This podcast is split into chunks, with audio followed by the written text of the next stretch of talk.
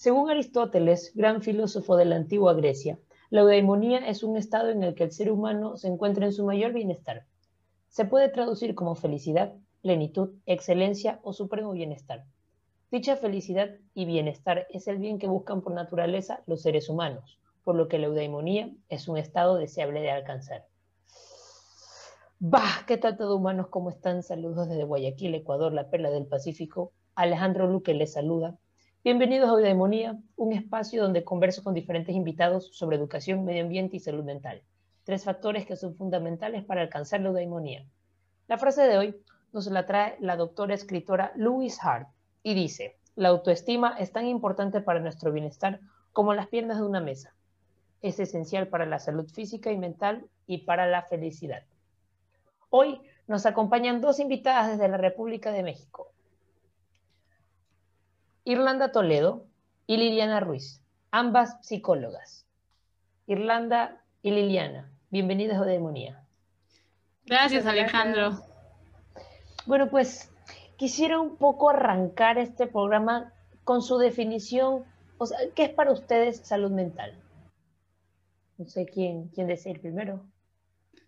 Bueno, me tomo la palabra, me gustaría iniciar, ¿no? Eh, creo que esta frase que tú haces mención al inicio de este interesante tema que vamos a tener el día de hoy, nos habla mucho de este alcance, ¿no? Que muchas personas desean obtener, ¿no? Esta inestabilidad, ¿no? Lo describen los pacientes, o esta falta de poder encontrar el sentirse bien, ¿no? Yo podría definir la, la salud mental como ese bienestar ese equilibrio que hay entre tus pensamientos, tu conducta, tus relaciones eh, interpersonales y obviamente contigo, ¿no? Y ese bienestar o ese alcance, pues va a lo largo de nuestra vida, no es un alcance que vamos a, obtener sencillamente, sino es todo un proceso que nos va a ir marcando como seres humanos. ¿Y para ti, Liliana? Bueno, pues primero muchísimas gracias por la invitación al programa eh, para mí salud mental es algo fundamental y esencial en cada ser humano, para cada actividad que desenvolvemos y para cada entorno en el que estamos.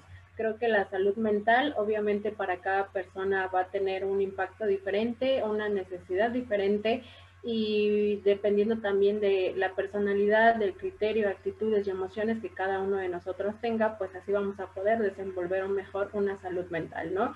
Pero creo que eh, hoy más que nunca a través de esta pandemia que, estamos atravesando, eh, es importante recalcar que nos damos cuenta que es algo muy esencial, es una necesidad básica, así como la alimentación, como el oxígeno, como cualquier cosa que, que es elemental para nuestro desarrollo nuestra supervivencia y nuestra vivencia en este, en este mundo, en este planeta. La salud mental es eso, ¿no? Esa necesidad esa importancia y esa valía también lo que nos permite desenvolvernos y realmente pues ser unos seres humanos.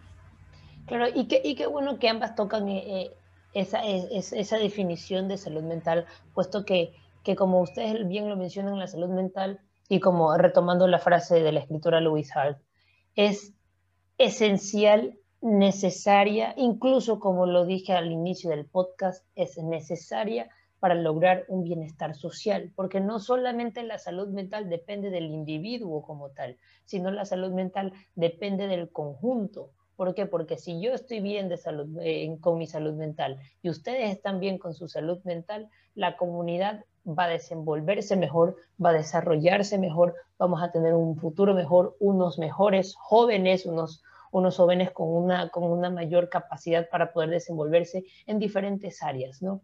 Y bueno, pues un poco entrando al tema de la autoestima, yo quisiera preguntarles a ustedes, ustedes que, han, que, desde su experiencia laboral han tratado con diferentes eh, personas o defínense como pacientes, eh, el, tema de, estas autoestimas, ¿no? Cómo la autoestima eh, es, es, muy afectada, ¿no? Y sobre todo ahora con la pandemia.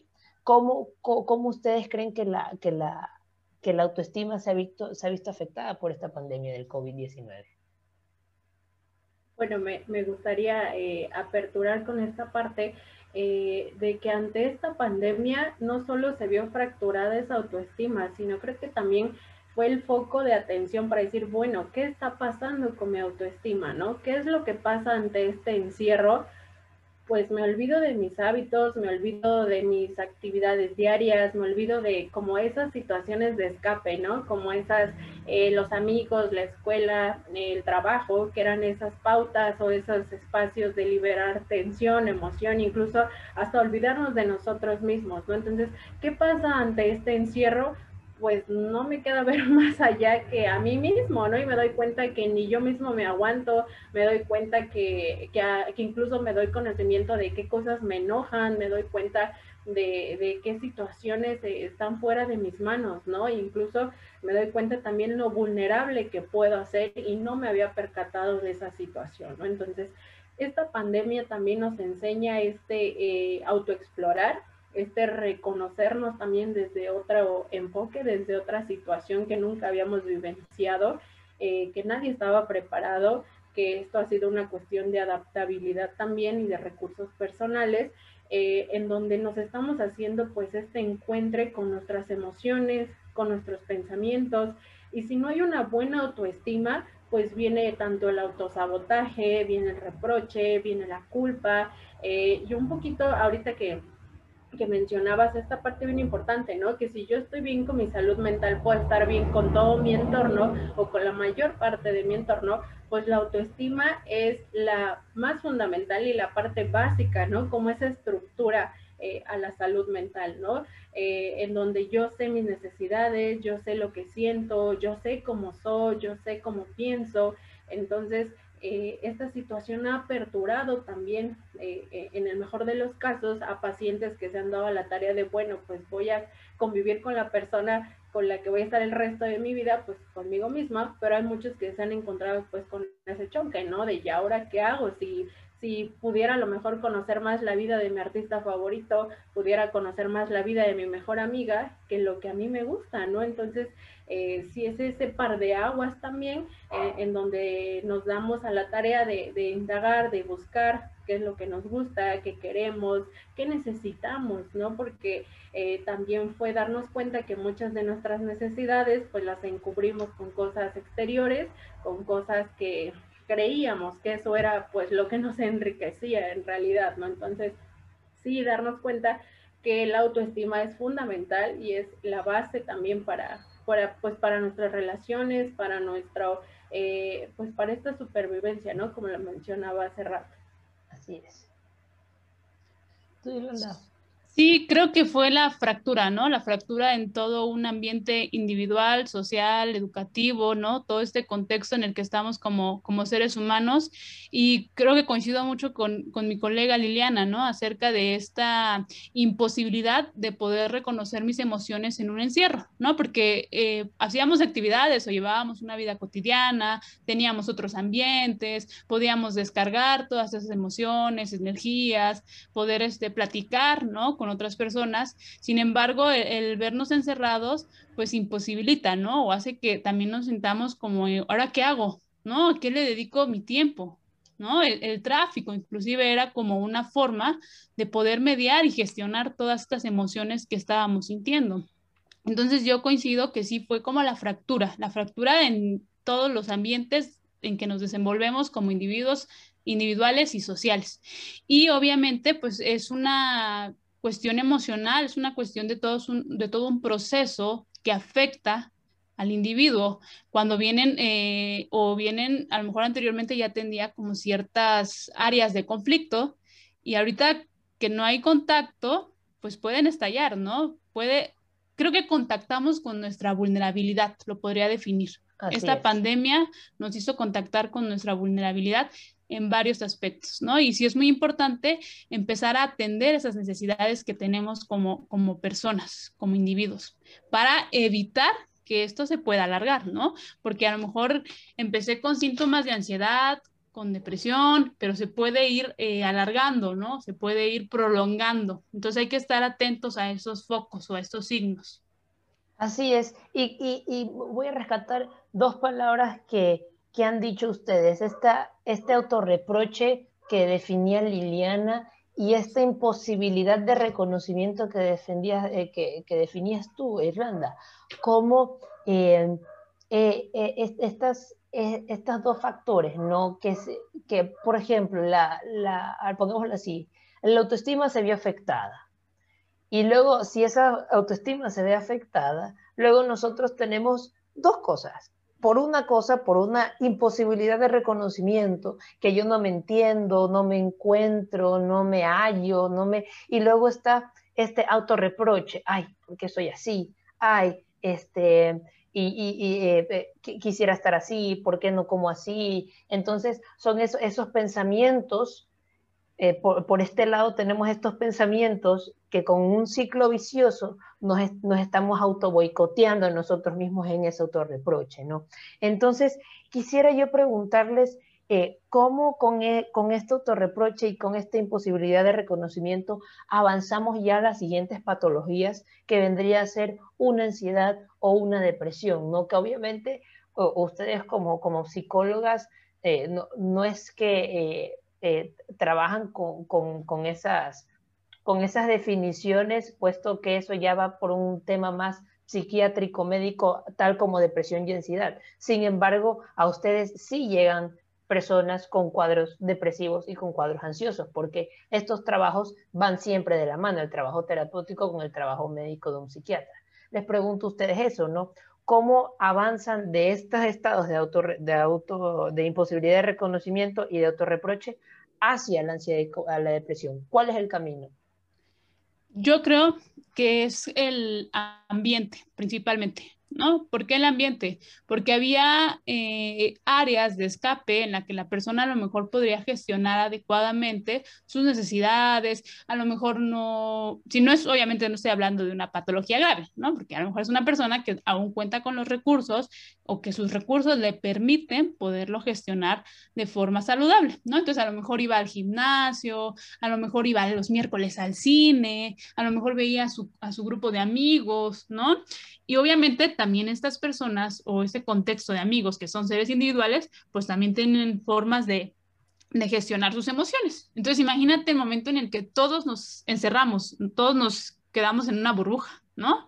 Empieza como esa eh, rumiación de pensamientos, de, ay, ¿qué va a pasar en el futuro? Y si a lo mejor este, eh, fallece algún familiar y no tengo los medios, ¿no? Diversos factores que cada individuo tiene por su experiencia o su historia de vida. Entonces, este, esta ideología o este malestar de pensamientos, pues continúa, se hace más presente y a lo mejor ya no lo puede gestionar porque ya no se ocupa o ya no tiene formas de canalizar esas emociones, ¿no? Entonces empieza todo este desarrollo y va a llegar un momento en que la persona, eh, eh, estas ideas irracionales, pues lo va a dominar, lo va a controlar y ya va a ser eh, complicado que pueda darle una adecuada o, o una forma adecuada de poder manifestar. ¿No? Y obviamente te, mencionaba yo que es también por el contexto, ¿no? Porque imagínate si vives en casa, entonces también a lo mejor tus papás pues ya están estresados, ¿no? Recordemos, eh, o hay que recordar que somos seres que tenemos distintos roles, ¿no? Podemos ser esposas, podemos ser este, novia, ¿no? Hijos, padres, ¿no? Y toda, entonces también estos factores estresantes se van añadiendo a nuestra vida o se van sumando, ¿no? Claro. Y bueno, eh, retomando lo que comentaba mi, mi colega, eh, sí es bien importante entender que no podemos desde ahí desde generalizar o etiquetar algo que la sociedad hace mucho o que incluso nosotros mismos sin acudir con un psicólogo, con un profesional, decimos tengo depresión, tengo ansiedad, eh, tengo estrés, ¿no?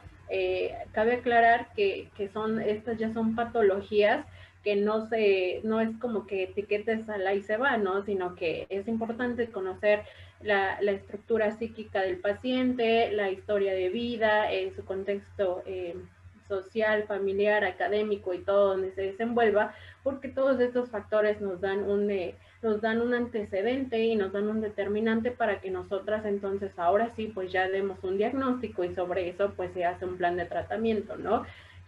cabe aclarar también que, es importante que hagamos esta diferenciación. ¿Por qué? Porque entonces desde ahí la persona pues ya viene con una idea, ¿no? A lo mejor este, tengo ansiedad, Entonces, ¿por qué? No, pues porque a lo mejor me pongo nervioso, porque no, no he podido dormir. Entonces, hay muchas sintomatologías que se confunden. Entonces, cabe aclarar que, por ejemplo, la sintomatología del estrés y la ansiedad es muy similar. Pero ¿a qué vamos? Que la del estrés es ocasionada por realmente factores o estímulos eh, que son visibles, es decir, que, que realmente existen cuando en la ansiedad pues son ocasionados por factores que realmente van más con las ideas irracionales, como comentaba mi, mi, colega, desde esta rumiación mental. Entonces, ante esta rumiación constante, pues yo me voy a ir generando esa ansiedad, pero la sintomatología es muy similar a la del estrés. Entonces, por eso es importante que cuando una persona sienta a lo mejor que, que que ha cambiado su ritmo de vida y retomando un poquito lo que decíamos hace rato de la autoestima, ahí radica la importancia de la autoestima, en el conocernos, en el que yo sé cuando una conducta mía yo no la tenía, en el que yo sé que cambió mi hábito de sueño, en donde yo sé que a lo mejor si antes no me estresaba por las clases, ahorita me estoy estresando muchísimo. Eh, ahí cabe la, la importancia de la autoestima, ¿no? El que yo me conozco y sé diferenciar cuando algo no está bien desde escuchar mi cuerpo, escuchar mis emociones, escuchar eh, en estos malestares físicos que regularmente son los que nos dan como esos foquitos de atención, ¿no? Entonces, cuando yo aprendo a escucharme, por ende sé que algo no está bien y es cuando acudo a la ayuda profesional, ya sea de un médico, un psicólogo o cualquier persona que me pueda apoyar. Eh, y en el ámbito profesional, pues es cuando entonces digo, esto no es normal y quiero trabajarlo o quiero indagar por qué está pasando. ¿Qué pasa también ante esta situación de la pandemia? A que muchas personas decían, es crisis por la pandemia. Y, no, y, y ya cuando estamos en el proceso, en las consultas, nos vamos dando cuenta que esto fue como el, lo que derramó el vaso, no fue, el, no fue el detonante, sino que son cosas que vienen acarreando de años, de meses, de, de muchos momentos que como decía hace rato mi, mi, colega, pues como ahorita ya no están estos, estas vías de escape, pues entonces ahora sí me saturé y ya no puedo más y exploto, exactamente, ¿no? Entonces sí es importante pues ahí conocernos para saber cuando algo no está bien, cuando algo realmente está afectando nuestras áreas de vida, cuando algo eh, no, no nos concuerda y también la importancia de validar lo que yo siento, ¿no? Porque muchas ocasiones que decimos, ay, estás exagerando, ¿no? O no, no creo que sea para tanto, o va a pasar, ¿no? No pasa nada. Entonces ahí radica también la importancia de saber mi valía, de tener esta autoconfianza y autonomía, de decir, bueno, lo que yo siento no es normal o no está bien y tengo que ponerle atención, buscar la ayuda y trabajar en el proceso, ¿no? Sí, es así, es, y, y, aquí de nuevo vamos con esto, con esto que acaba de decir Liliana, con esta imposibilidad de reconocimiento, porque este, o sea, aquí entra la, la verdadera dificultad del tema, ¿no?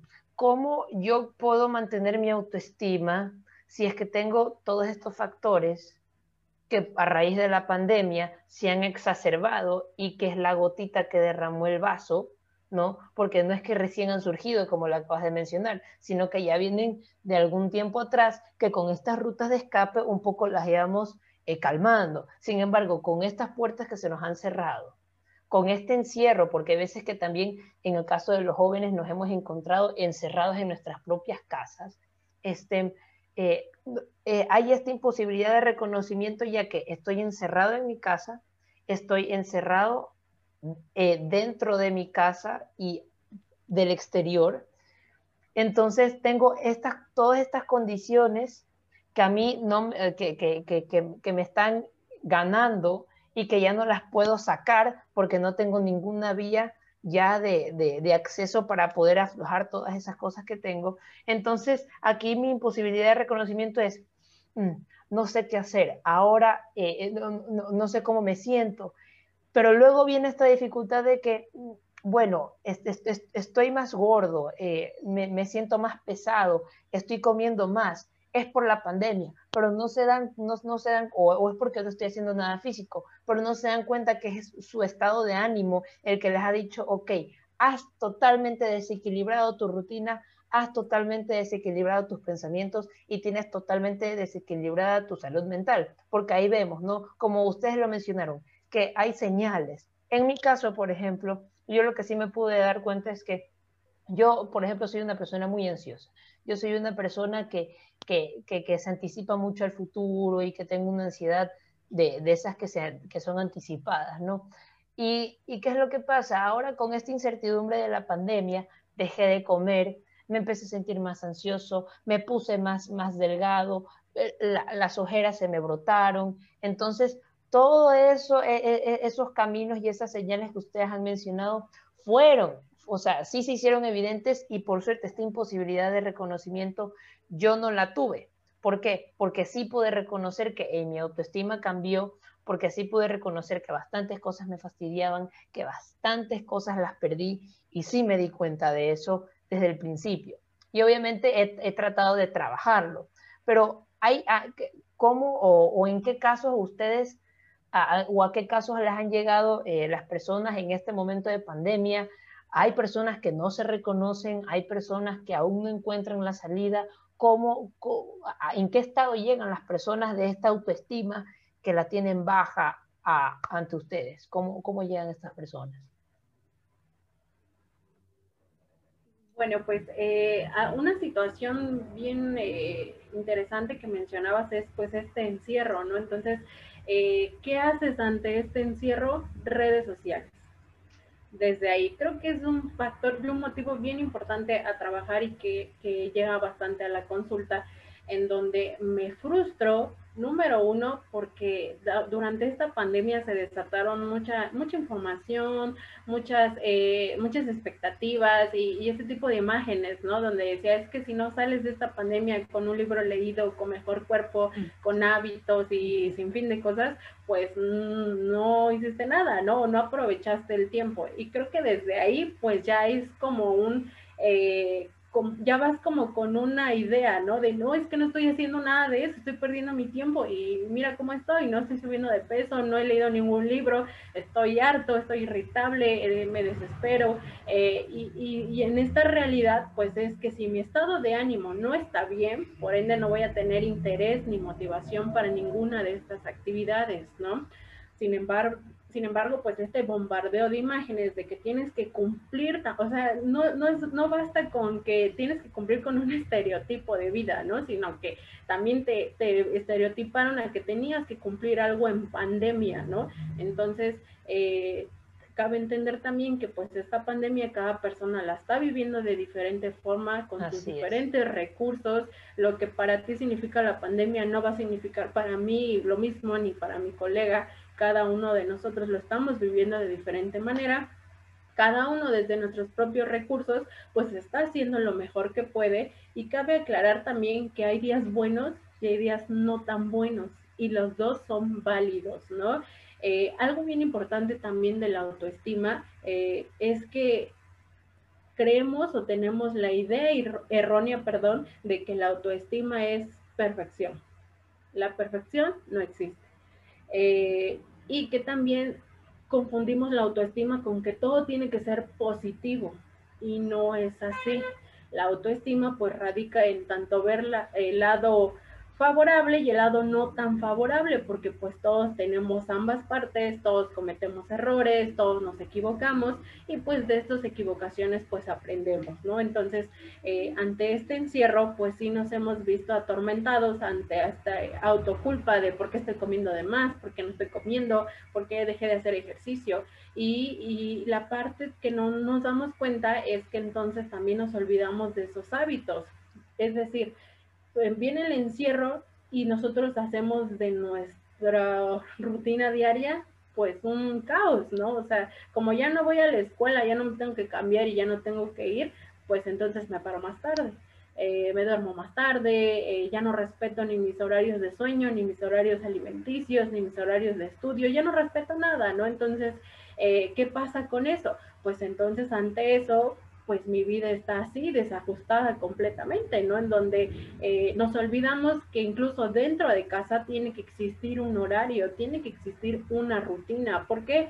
Porque seguimos teniendo clases en línea, seguimos teniendo trabajo en línea, seguimos teniendo nuestras actividades, pero no nos damos cuenta, ¿no? No nos queremos dar cuenta. Entonces, aquí radica mucho la importancia de cada persona, cómo es su ideología, cómo está tomando esta situación, eh, cómo está también viéndose influida tanto por eh, el contexto familiar, por estos a lo mejor papás que digan, no, es que no estás haciendo nada, todo el día te la pasas durmiendo, ¿no? O de, es que pues no más estás frente a la computadora, o sea, ¿qué estás haciendo, no? entonces también, tanto validar mis propias emociones como también hacer esa invitación a los padres que, validen las emociones de sus hijos, ¿no? Y en este caso de los adolescentes, porque muchas veces pues no son escuchados, ¿no? No se les brinda esta confianza para poder entablar eh, este diálogo de, sabes que no me siento bien o me está pasando esto, ¿no?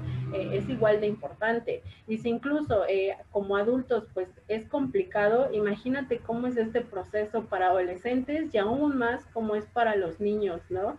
En donde, pues tú sabes que en la niñez, en la infancia, pues todo es la interacción, el juego y así es la forma de aprendizaje, ¿no? Entonces imagínate, donde me privan de ver a mis amigos, me privan de de salir a jugar al parque, me privan de todo eso, pues también cómo lo están enfrentando, ¿no? Entonces, por eso, como te decía, cada quien lo está enfrentando de forma diferente y no por eso significa que mi forma de enfrentarlo sea mejor que la de ustedes, ni que la de ustedes sea mejor que la mía, ¿no? Porque pues cada quien está haciendo lo mejor que puede con los recursos que tiene, ¿no?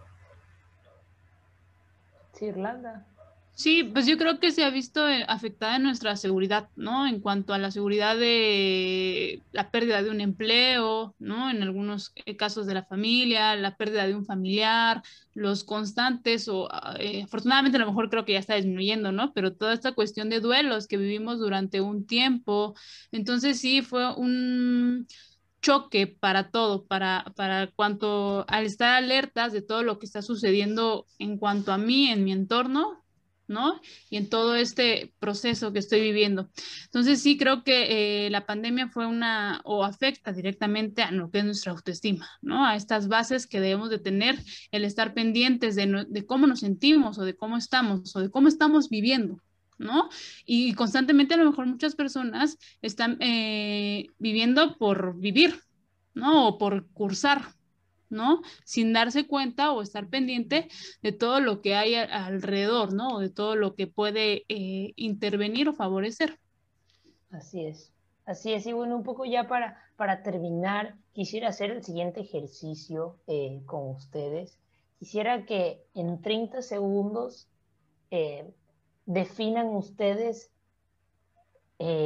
cuál es la clave para, así, en, en, en, una frase, en tres palabras, en cuatro palabras. Este, este ejercicio lo, lo, lo estoy implementando. ¿Cómo definen ustedes o, o, o, o, cómo definirían o cuál sería el camino para tener una autoestima sana o una buena autoestima? En 30 segundos. Empecemos por Irlanda.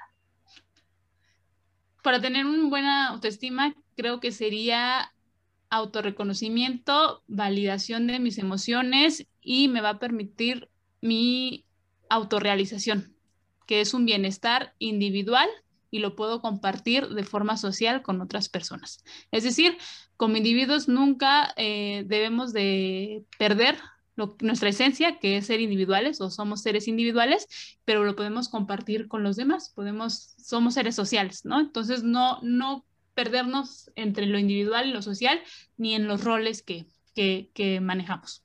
Así es, Eliana.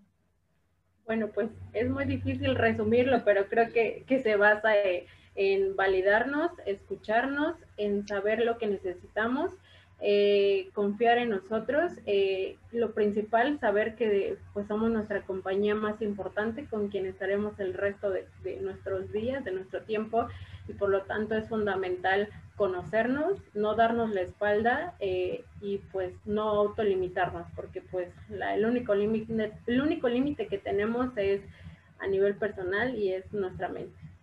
Así es, así es, y está y está estos puntos que tocan autovalidación, reconocimiento, este, no limitarnos, pues solo queda decir tratar de ser nosotros mismos y tratar de sacar lo mejor de nosotros y tratar de, de que de que lo que está afuera no nos afecte tanto y tratar de trabajar siempre nosotros para, para tener un mejor bienestar y estar y sentirnos bien con nosotros mismos.